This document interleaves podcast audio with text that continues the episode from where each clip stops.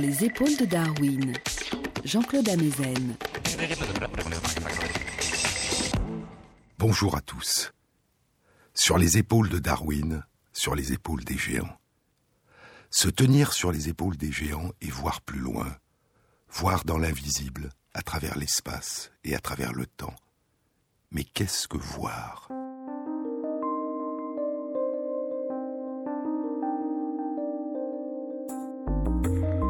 Cette étrange capacité qui dépend de nos yeux et de notre cerveau, d'une région de notre cerveau qu'on appelle le cortex visuel. Les photons de lumière frappent les récepteurs de notre rétine, puis cette empreinte changeante est décomposée et recomposée le long de nos nerfs.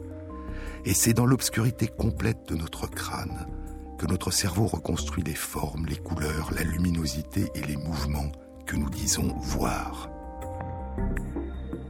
Nous ne voyons pas les paysages, les objets, les visages, les corps, les lettres et les mots des textes en tant que tels.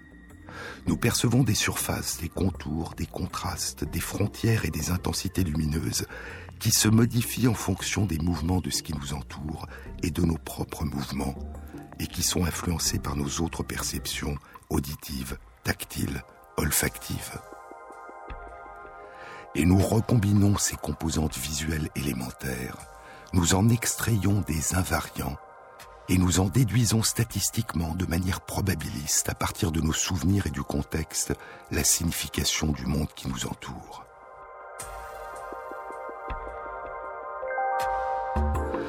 Certaines régions de notre cortex visuel sont impliquées dans l'interprétation de formes visuelles particulières. C'est le cas de l'aire de reconnaissance des visages, de l'aire de reconnaissance des corps, et si nous avons appris à lire, de l'aire de reconnaissance visuelle de la forme des mots. Ces aires du cerveau ne fonctionnent pas de manière autonome, mais à l'intérieur de vastes réseaux. Et ces mécanismes de reconnaissance sont remodelés tout au long de notre vie par nos apprentissages et par nos expériences. Mais qu'est-ce que voir? En 1996, une étude d'imagerie fonctionnelle cérébrale publiée dans Nature révélait que chez des personnes aveugles de naissance qui avaient appris à lire le braille, une écriture fondée sur des assemblages de points en relief qu'on déchiffre avec les doigts, la lecture du braille par les doigts activait chez ces lecteurs non-voyants une partie de leur cortex visuel. C'est leur cortex visuel qui répondait à la lecture par les doigts, par le toucher. Et ainsi, d'une certaine manière, même si elles n'en sont pas conscientes, les personnes aveugles de naissance voient les lettres qu'elles lisent avec leurs doigts.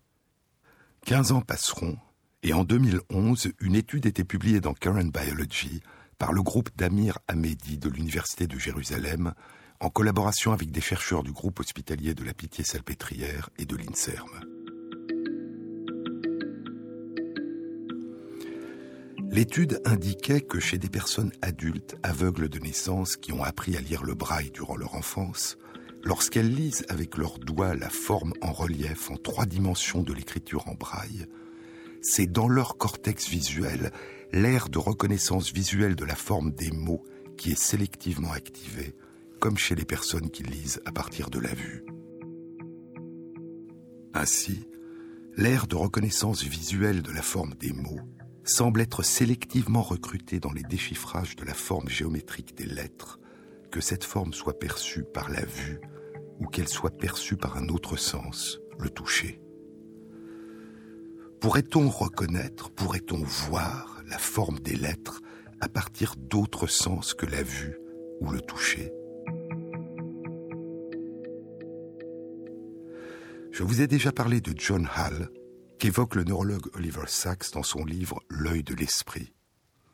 John Hall, devenu aveugle, découvre que le bruit de la pluie auquel il n'avait jamais prêté grande attention jusque-là pouvait dessiner pour lui les formes d'un paysage entier. Parce que le bruit de la pluie sur l'allée de son jardin est différent du bruit de la pluie sur le gazon ou sur les buissons ou sur la clôture qui sépare le jardin de la route. La pluie, dit John Hall, a une manière de faire surgir les contours. Elle projette une couverture de couleurs sur des choses auparavant invisibles. À partir d'un monde fragmenté, la pluie crée une continuité acoustique.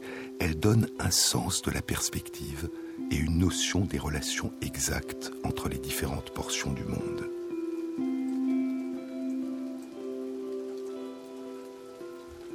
Mais John Hall n'est pas aveugle de naissance.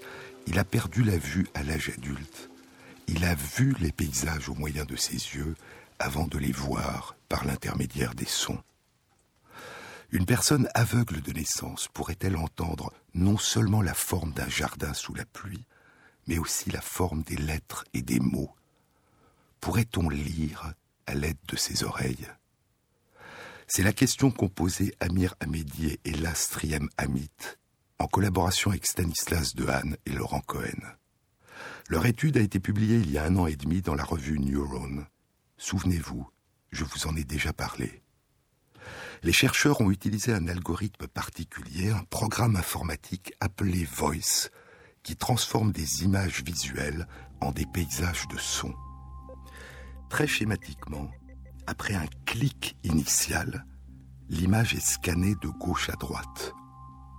L'intensité lumineuse des pixels est traduite par l'intensité du son. Plus c'est lumineux, plus le son est fort. La position verticale des différents motifs visuels à chaque endroit de l'image, pendant qu'elle est lue de gauche à droite, est traduite par différentes fréquences sonores. Plus les motifs visuels sont situés haut dans l'image, plus les sonorités sont aiguës et la position horizontale des différents motifs visuels dans l'image est indiquée par le temps qui s'est écoulé à partir du clic initial. À titre d'exemple, une diagonale qui s'élève de gauche à droite prend la sonorité d'une gamme ascendante. Et si cette diagonale est de plus en plus claire à mesure qu'elle s'élève, les notes de la gamme sont de plus en plus sonores. Les chercheurs ont demandé à huit personnes aveugles de naissance qui avaient appris à lire le braille dans l'enfance de réaliser cet apprentissage. Et au bout de 70 heures d'apprentissage, dont seulement 10 heures consacrées à l'apprentissage de la forme des lettres, les personnes étaient devenues capables de reconnaître la forme des différentes lettres de l'alphabet hébreu, non pas par les points qui correspondent à sa transcription en braille, mais la forme même des lettres de l'alphabet telles qu'elles sont vues par des personnes voyantes. Et l'étude indique que la lecture des lettres de l'alphabet à partir de ces paysages de sons active sélectivement dans leur cortex visuel l'aire de reconnaissance visuelle de la forme des mots. Ainsi, le cerveau des personnes adultes aveugles est capable en quelques heures de recruter une petite région du cortex visuel, l'aire de reconnaissance visuelle de la forme des mots, impliquée jusque-là dans la lecture par le toucher de combinaisons de points en relief, et d'impliquer cet air visuel dans un type entièrement nouveau de lecture des lettres et des mots, à partir d'une modalité de perception entièrement nouvelle, un paysage de son, une traduction sonore de la forme géométrique visuelle des lettres. Mais les personnes qui participaient à l'étude étaient des personnes qui avaient appris à lire le braille durant l'enfance, et leur air visuel de reconnaissance de la forme des mots avait donc déjà été recruté depuis longtemps dans l'établissement de relations entre des formes géométriques perçues par le toucher et la signification des mots du langage oral. Une personne adulte non-voyante, qui n'a pas appris à lire, si on lui apprenait pour la première fois à lire à l'aide des formes géométriques des lettres de l'alphabet que traduisent les paysages de son du programme informatique Voice, cette lecture activerait-elle son aire de reconnaissance visuelle de la forme des mots, ou bien d'autres régions du cerveau impliqués dans le déchiffrage et la compréhension du langage. Cette étude ne permettait pas de répondre. Et pour tenter d'explorer plus avant cette question, Elias Triem Amit et Amir Ahmedi ont réalisé une autre étude qui a été publiée dans Current Biology il y a deux mois et demi, à la mi-mars 2014. Les chercheurs ont appris à des personnes aveugles de naissance à reconnaître à l'aide du programme Voice, à l'aide de ces paysages de sons, non pas les lettres de l'alphabet, mais la forme des corps et leur posture. Et après un apprentissage de même durée, 70 heures en tout, dont 10 heures pour la forme des corps, les personnes pouvaient décrire correctement les paysages de sons, les images sonores qui leur étaient proposées. L'étude par imagerie fonctionnelle cérébrale indiquait que chez ces personnes, les paysages de son activaient la même région du cortex visuel, l'aire visuelle de reconnaissance des corps, que celle qui était sélectivement activée chez des personnes voyantes par la vue des mêmes images du corps. L'idée de départ des chercheurs était que, contrairement à la lecture, les personnes aveugles de naissance auraient une connaissance très imprécise et très incomplète de la forme du corps et des postures des autres. Leur cerveau, leur aire visuelle de reconnaissance des corps, répondrait ainsi pour la première fois à l'âge adulte à la forme des corps que leur révèlent les paysages de son en l'absence de tout apprentissage préalable de ce qu'est la forme globale d'un corps. Pourtant, un commentaire publié dans Nature remettait en question ce postulat de base des chercheurs et indiquait que de nombreuses personnes aveugles ont appris durant leur vie à détecter à partir des sons la forme et les postures du corps des autres et à en déduire leurs actions et leurs intentions. Mais quel que soit l'effet d'un apprentissage préalable, l'étude confirmait que certaines régions du cortex visuel semblent avoir de manière innée des capacités de représentation de certaines formes, indépendamment du type de perception sensorielle qui est mise en jeu, la vue, le toucher ou l'audition. D'autres études ont montré qu'il en est de même en ce qui concerne les mouvements. Par exemple, des mouvements perçus par le toucher ou par les sons activent chez des personnes aveugles des aires du cortex visuel impliquées chez les personnes voyantes dans le traitement des mouvements perçus par les yeux. Mais il y a probablement une certaine naïveté, soulignait le commentaire dans Nature, à se limiter à rechercher chez des personnes non voyantes des similitudes avec des personnes voyantes. De telles approches sont élaborées et testées par des chercheurs voyants du point de vue des voyants. Et elles méconnaissent la possibilité que les personnes aveugles aient aussi la capacité de faire émerger à partir de certaines régions de leur cerveau des représentations du monde qui n'ont peut-être aucun équivalent chez les personnes voyantes et pour lesquelles les mots même pourraient nous manquer. Sur les épaules de Darwin, Jean-Claude Amezen sur France Inter.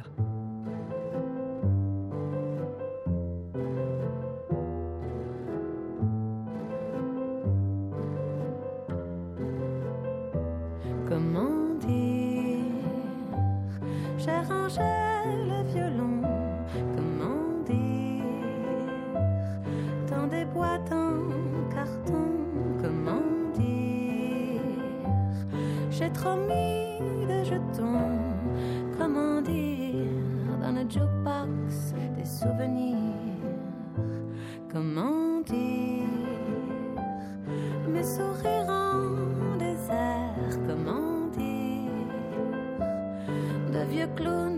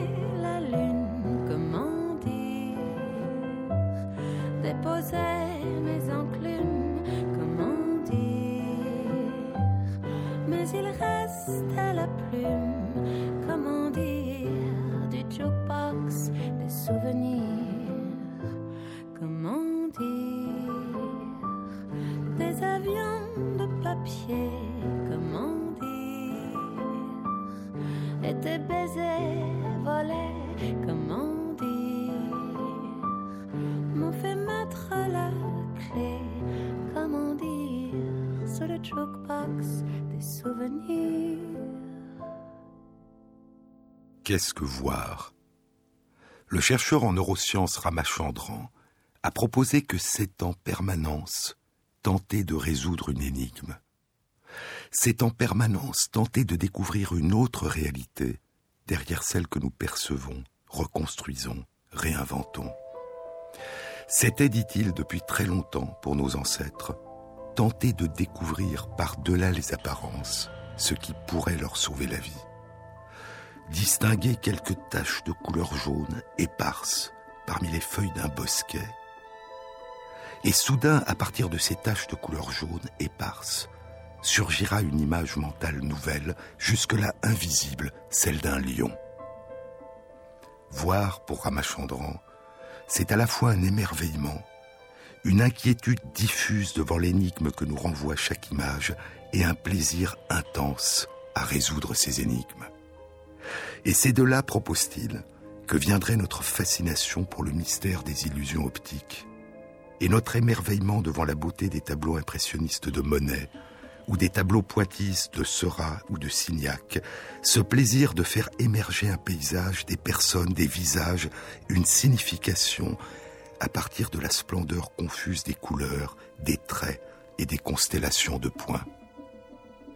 Admirer la beauté et résoudre une énigme, donner un sens au monde, en ressentir la splendeur et les mystères, y découvrir un danger et pouvoir l'éviter. Être en permanence devant toute image, à la recherche de l'image qui manque. Sur l'image qui manque à nos jours. C'est le titre du dernier livre de Pascal Quignard qui reprend une série de ses conférences. Je voudrais vous montrer, dit Quignard, qu'il y a une image qui manque dans toute image. D'abord, deux images. La première a été découverte en 1940. Cette fresque très ancienne se trouve au-dessus du petit bourg de Montignac. Une fois arrivé dans ce bourg, on grimpe la colline au chêne-liège, on n'hésite pas, comme Sigmund Freud, à ramasser des champignons. Au milieu du bois, L'archéologue qui est de service attend dans sa petite maison en ciment. Il prend sa sacoche et nous guide jusqu'à l'entrée de la grotte de Lascaux.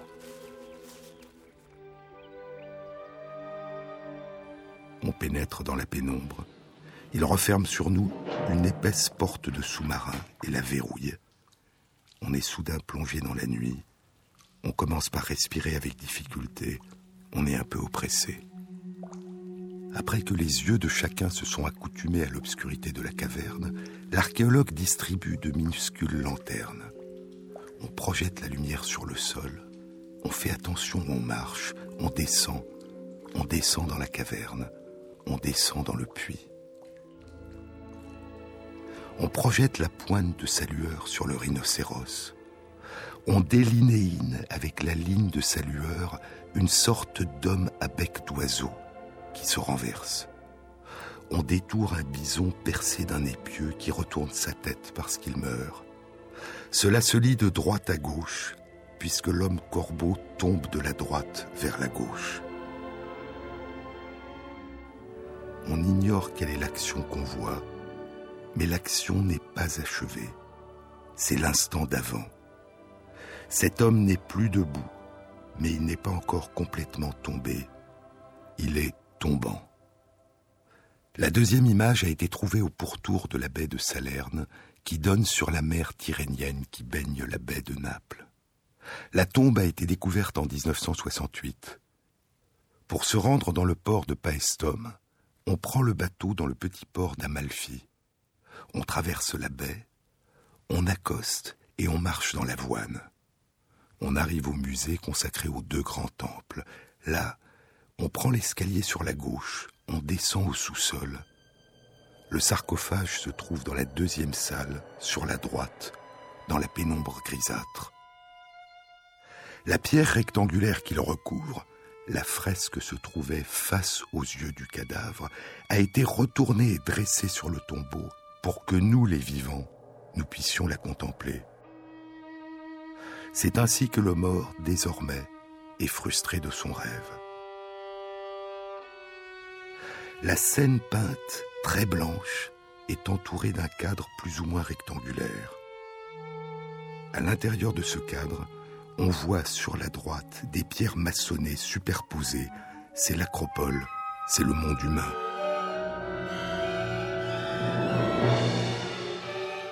En bas à gauche, la mer verte, les enfers, l'autre monde. Au centre, le plongeur plonge Il n'a plus les pieds sur l'acropole, il est dans l'air. Sa tête n'a pas encore atteint la mer. L'action n'est pas achevée, il est plongeant. Maintenant, poursuit Quignard, je vais vous lire un texte qui est dû à Pline l'Ancien. Ce texte répond à la question comment l'image manque dans l'image. Cette page est consacrée à l'origine de la peinture. Une jeune femme tient une flamme dans sa main gauche. Dans sa main droite, elle tient un morceau de charbon. Devant elle, debout, se tient le jeune homme qu'elle aime. Mais la fille de Dibutadès ne regarde pas son amoureux qui s'en va à la guerre. Elle se penche au-dessus de sa tête pour inscrire sur le mur la ligne que trace l'ombre de sa chevelure. La fille de Dibutadès est atteinte de décidérium, de désir. Si on décompose la molécule de ce mot, dans le décidérium, dans l'astre absent, il y a un souvenir de ce qui est perdu, qui vient encore se montrer au-delà de sa perte. L'art cherche quelque chose qui n'est pas là. On songe à la devise de Victor Hugo dont il avait couvert les murs de Guernesey. Absentes adsunt. Les absents sont présents, les morts sont là. Si le désir et l'appétit de voir l'absent l'art voit absent. La jeune fille voit absent celui qu'elle aime, alors que ce dernier se tient pourtant actuellement devant elle. Seulement, alors qu'il est sous ses yeux, elle anticipe son départ, elle imagine sa mort. Encore en sa présence, elle le regrette, elle désire l'homme qui est là. Je poursuis ma question. Comment l'image à l'intérieur de l'image voit-elle absent? Il va falloir que je décompose maintenant, après le mot de désidération, un autre mot romain, c'est le mot considération. La consideratio en latin, c'est découvrir comment les astres s'assemblent pour former un signe dans le ciel nocturne, comment selon les saisons ils configurent et comment leur influence à date fixe se déverse sur les hommes, les animaux, les plantes, le débit du fleuve, le niveau du lac, les grandes marées de la mer. Les sidérats, les astres, apportent les saisons. Ils sidèrent, ils commandent leur apparition et leur disparition. Ils signalent les levées et les déclins des êtres. Leur absence, leur désidératio, se regrettait selon les moments du mois ou selon les époques de l'année. Le mot français désir, par-delà le temps, relaye donc cette désidératio, relaye leur regret dans le ciel nocturne, car les astres regagnent leur cache, comme les saumons leur source. En français, on appelle nouvelle lune la lune qui manque dans le ciel. C'est étrange. Il faut éprouver combien cette façon de parler est étrange. On ne voit rien. On voit la lune absente dans le ciel et on dit elle est neuve. Maintenant, nous sommes capables de commenter ou plus précisément de considérer la scène si mystérieuse de la fille du potier oubliant un homme et dessinant une ombre. La jeune fille ne tient pas son amant entre ses bras. Dans sa main droite, elle tient un fragment de braise éteinte. Dans sa main gauche, dans l'obscurité de la nuit, elle avance une lampe à huile qui fume. Soudain, elle lève la flamme au-dessus de ses yeux en sorte de projeter l'ombre de ce qu'elle voit derrière ce qu'elle voit. Elle ne caresse ni ne presse contre elle le volume de son corps. Elle délimite soigneusement avec son charbon le contour de cette répercussion obscure sur la surface de la paroi. Elle ne profite pas de sa présence. Elle n'est même plus avec lui. Elle le voit absent. Elle le regrette. Elle désire cet homme elle le rêve. Cette jeune femme grecque se tient au bord de l'ombre d'un homme qui s'apprête à partir vers la mort, qui commence de devenir une ombre dans les enfers. Maintenant, poursuit Quignard, je vais poser la question de façon plus générale. Quand l'homme voit-il ce qui n'est pas là? Il nous faut quitter la mer Tyrénienne, il nous faut passer par Rome, direction l'Étrurie, on arrive à Tarquinia. On va descendre voir la plus belle fresque à mes yeux du monde antique, la fresque d'Achille et de Troilos. Dans l'obscurité, elle est incroyablement belle, tant elle est claire. Il faut la lire à partir de la droite. Le magnifique cheval blanc vient de la droite et se dirige vers la gauche. Ce qu'on voit tout d'abord, c'est Troilos chevauchant lentement un cheval blanc c'est le soir, c'est la douceur du soir. Il va faire boire son cheval à la fontaine. On sait que c'est le soir parce que sous le cheval, entre les jambes de l'immense cheval blanc, le fresquiste de Tarquinia a peint un soleil rouge qui se couche. Tout à fait sur la gauche, face à nous, caché par le puits maçonné, Achille se tient en embuscade. Troilos ne le voit pas, comme un félin, Achille prémédite son bondissement et son meurtre. C'est l'instant d'avant. L'action n'est même pas commencée. C'est l'embuscade elle-même qui est figurée. Pourquoi Achille, en grec Achilleus, le héros dont le nom est courage, va-t-il tuer en recourant à une aussi méprisable ruse un enfant qui vient faire boire son cheval au puits paisiblement? alors que le soleil se couche. Pour comprendre une fresque antique, qu'elle soit égyptienne, védique, étrusque, grecque, latine, il faut non seulement connaître le récit qu'elle condense, mais parler la langue qui le rapporte. On ne peut pas comprendre une peinture si on ne connaît pas la langue du peintre. Comme pour le rêve, il faut parler la langue du rêveur pour comprendre les images qu'il hallucine. L'oracle de la Pythie disait que la citadelle Troya ne pourrait être détruite que si le jeune Troilos mourait avant l'âge de 20 ans. Alors, tout se dédouble, tout se prémédite. Cette peinture médite, prémédite, se tient en embuscade dans le visible de façon vraiment sublime.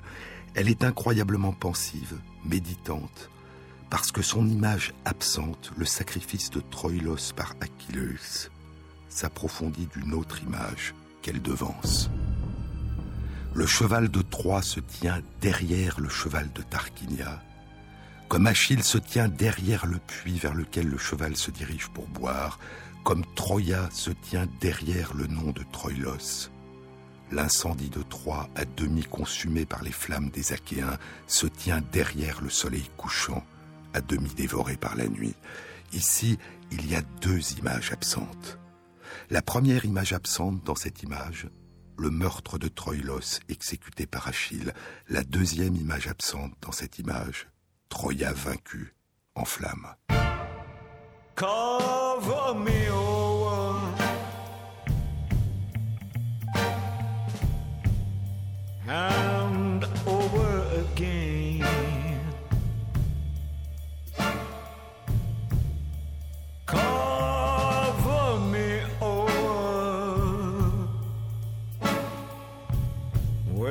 your.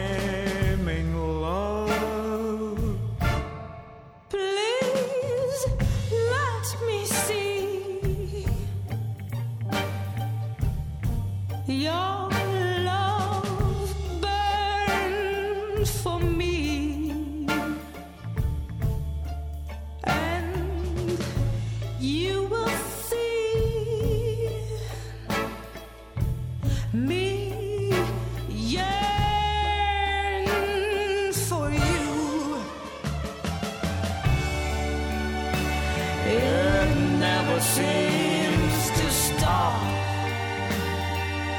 Let's call change.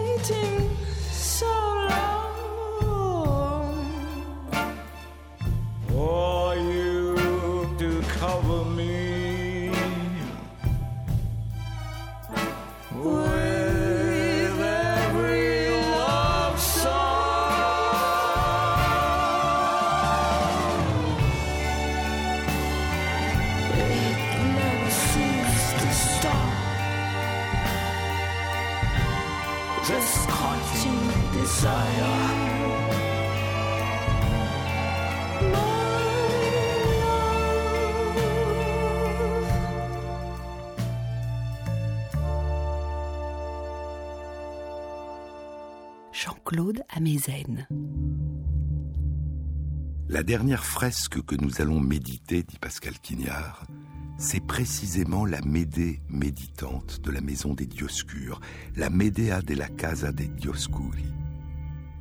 Fondamentalement, Médée est celle qui médite, méditari, qui prémédite, qui voit à l'avance, qui voit en songe.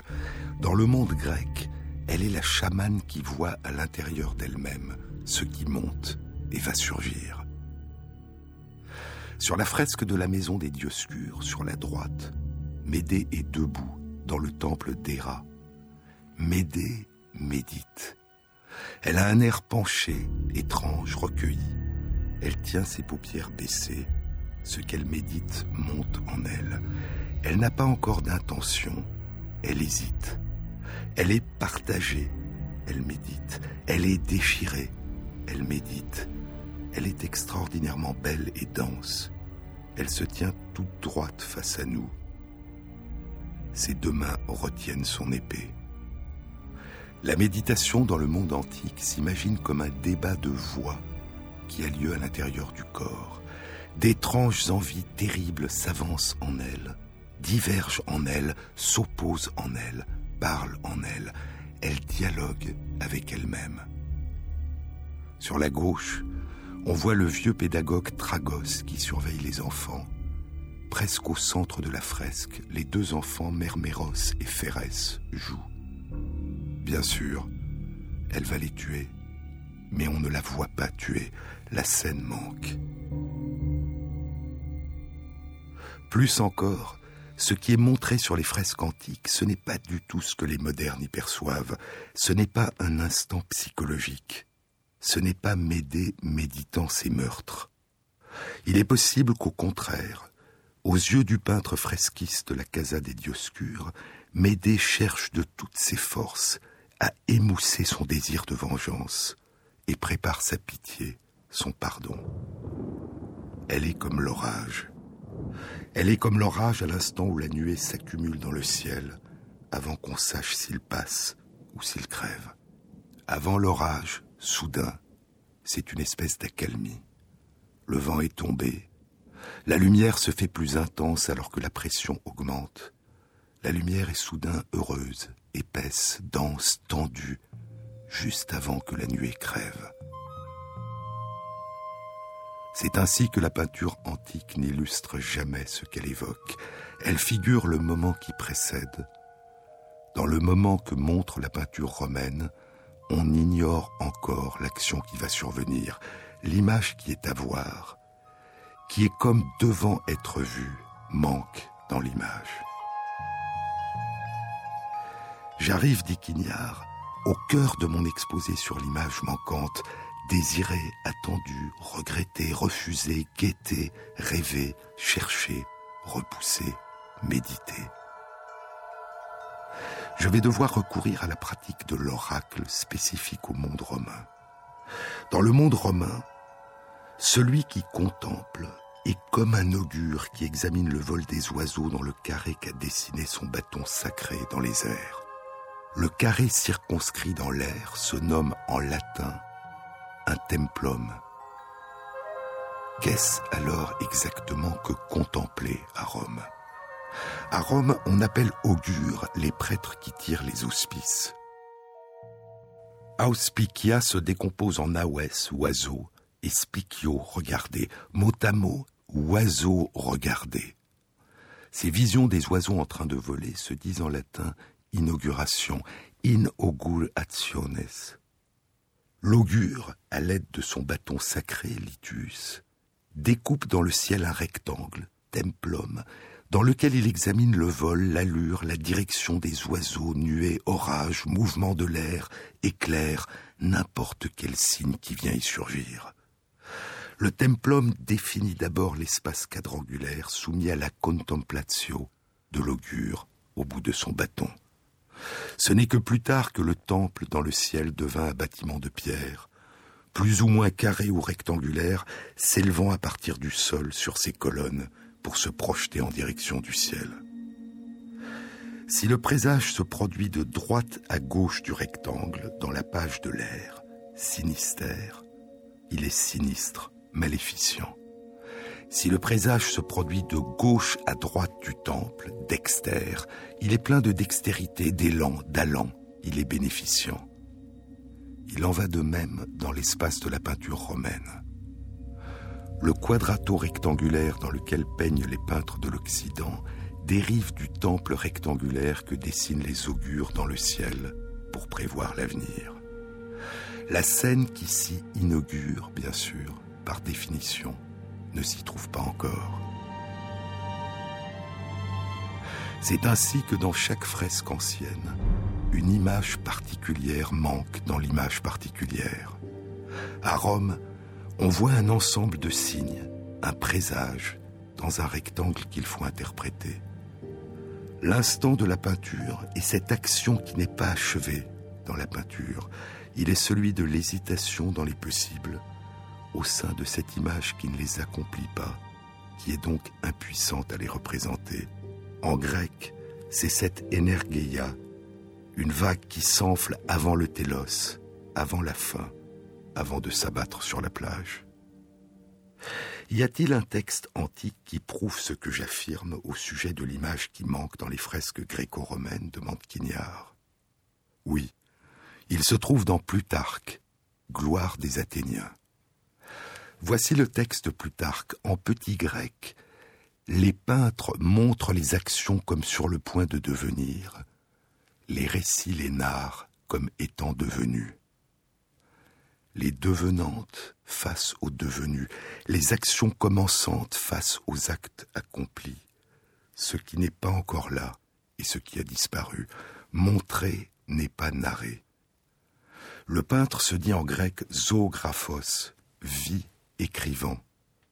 Hérodote, quand il invente l'histoire, précise quant à lui que historien signifie enquêter sur ce qui était. D'un côté, l'écriture vivante, la peinture, où l'action qui n'a pas encore eu lieu n'est pas encore représentée. De l'autre côté, l'écriture morte, où on consigne le passé tel qu'il a été raconté.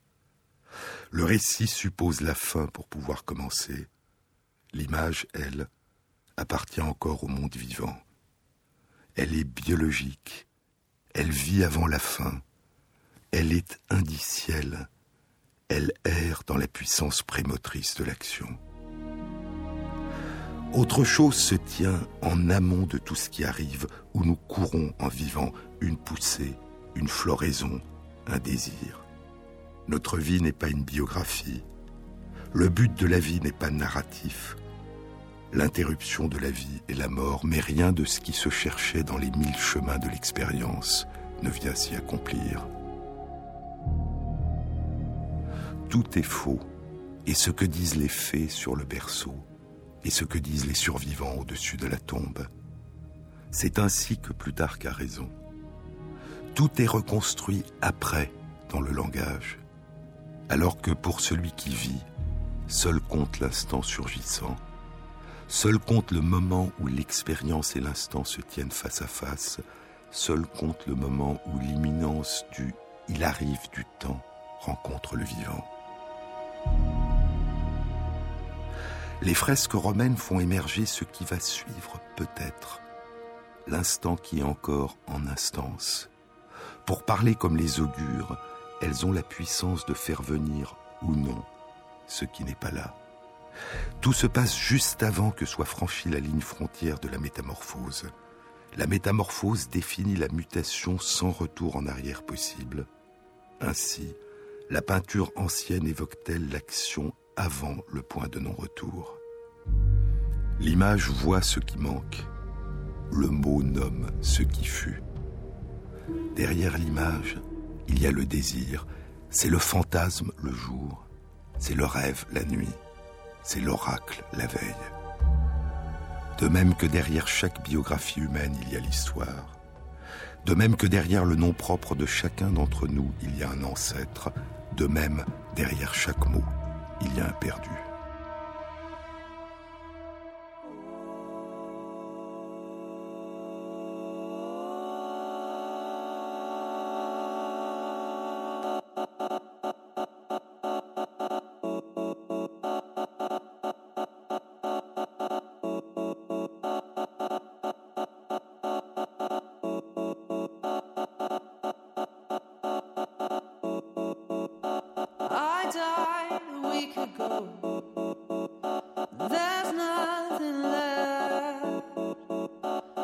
it's called on video.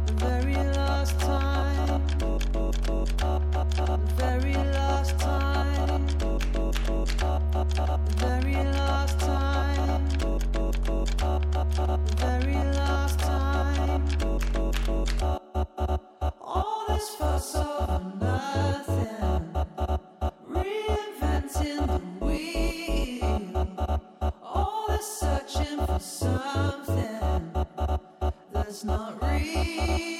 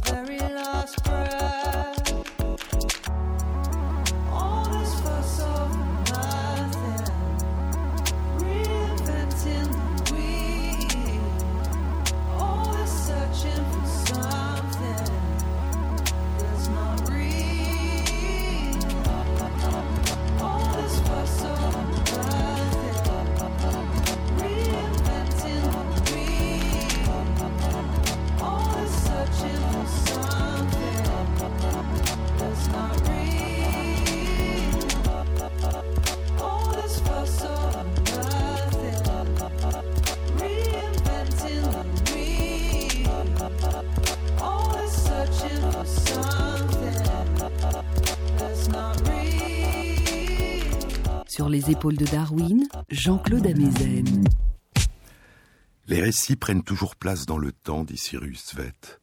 Ils sont toujours derrière nous. Il n'y a jamais de récit au présent, dit Quignard. Toute narration impose une grammaire du passé, est un retour qui ne peut dire l'aller que parce que le retour a eu lieu.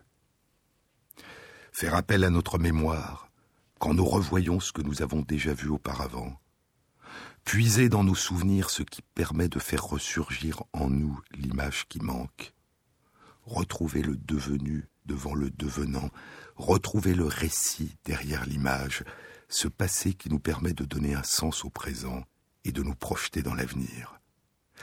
Mais si le souvenir est de l'ordre du récit, comment se fait cette étrange connexion de l'image au récit, du présent au passé, du devenant au devenu, du désir au perdu Comment se fait l'annonce en nous que nous avons retrouvé le perdu? Une étude a été publiée il y a un mois, le 8 mai 2014, dans la revue Cell. Elle a été réalisée par une équipe de chercheurs du département du cerveau et des sciences cognitives du Massachusetts Institute of Technology, animée par Suzumu Tonegawa. Tonegawa a reçu il y a 27 ans le prix Nobel de physiologie et de médecine pour ses travaux pionniers en immunologie, puis il s'est engagé dans la recherche en neurosciences, sur l'apprentissage et la mémoire. Il a suivi un chemin semblable à celui de Gerald Edelman, de 10 ans son aîné, qui, après avoir reçu le prix Nobel de physiologie et de médecine pour ses travaux en immunologie, s'est engagé dans des recherches sur la conscience. L'étude concerne des souris. Les chercheurs leur ont appris à trouver de la nourriture dans un labyrinthe en T. L'apprentissage comportait deux étapes. D'abord, une fois que les souris étaient parvenues au bout du long couloir qui correspond à la barre verticale du T, l'un des deux petits couloirs, l'un des deux bras de part et d'autre correspondant à l'une des deux moitiés de la barre horizontale du T, était fermé, et la nourriture se trouvait au fond du bras ouvert.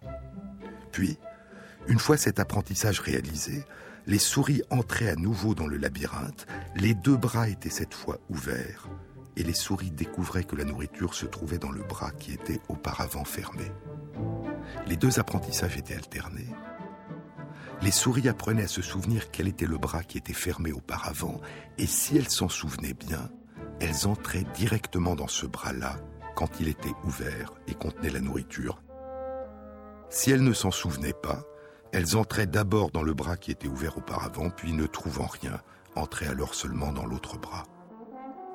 C'est un test de mémoire spatiale, un peu compliqué, puisqu'il faut se souvenir quand les deux bras sont ouverts, que c'est dans le bras qui était auparavant fermé, inaccessible, que se trouve maintenant la nourriture, et non pas dans le bras qui était auparavant ouvert et qui contenait alors, à ce moment, la nourriture. La vue de l'image des deux bras ouverts doit pouvoir convoquer l'image qui manque, celle du bras qui était précédemment fermé, et une forme de récit. C'est dans ce bras qui était auparavant fermé que se trouve maintenant la nourriture.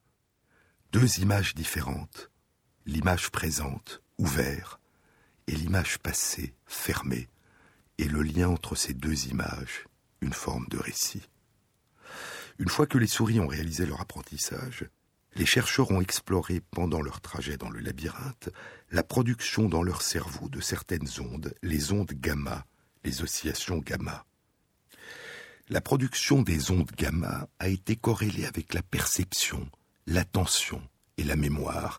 Ces ondes peuvent être de fréquences variables, mais les plus typiques sont des oscillations de basse fréquence, entre 25 et 50 Hz, et des oscillations de haute fréquence, entre 65 et 140 Hz. Je vous en ai déjà parlé à propos d'une étude qui a été publiée il y a un mois dans Nature Neuroscience et qui concernait les rêves lucides. Ces rêves particuliers, pendant lesquels la personne qui dort devient soudain consciente du fait qu'elle est en train de rêver.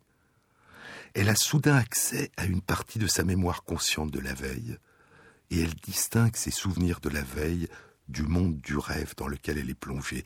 Elle sait que le monde de son rêve est un monde étrange, différent du monde de l'état de veille, et elle est capable, en partie au moins, de contrôler volontairement le déroulement de son rêve. Durant le rêve lucide, il y a une augmentation de production des ondes gamma de basse fréquence, à un niveau qui est proche de celui des états de veille, et il y a une synchronisation de ces ondes dans les régions frontales et temporales du cerveau. Mais revenons aux souris, dans leur labyrinthe. Les chercheurs ont détecté une augmentation significative des ondes gamma dans certaines régions du cerveau des souris qui étaient en train de se souvenir de l'endroit où devait se trouver la nourriture.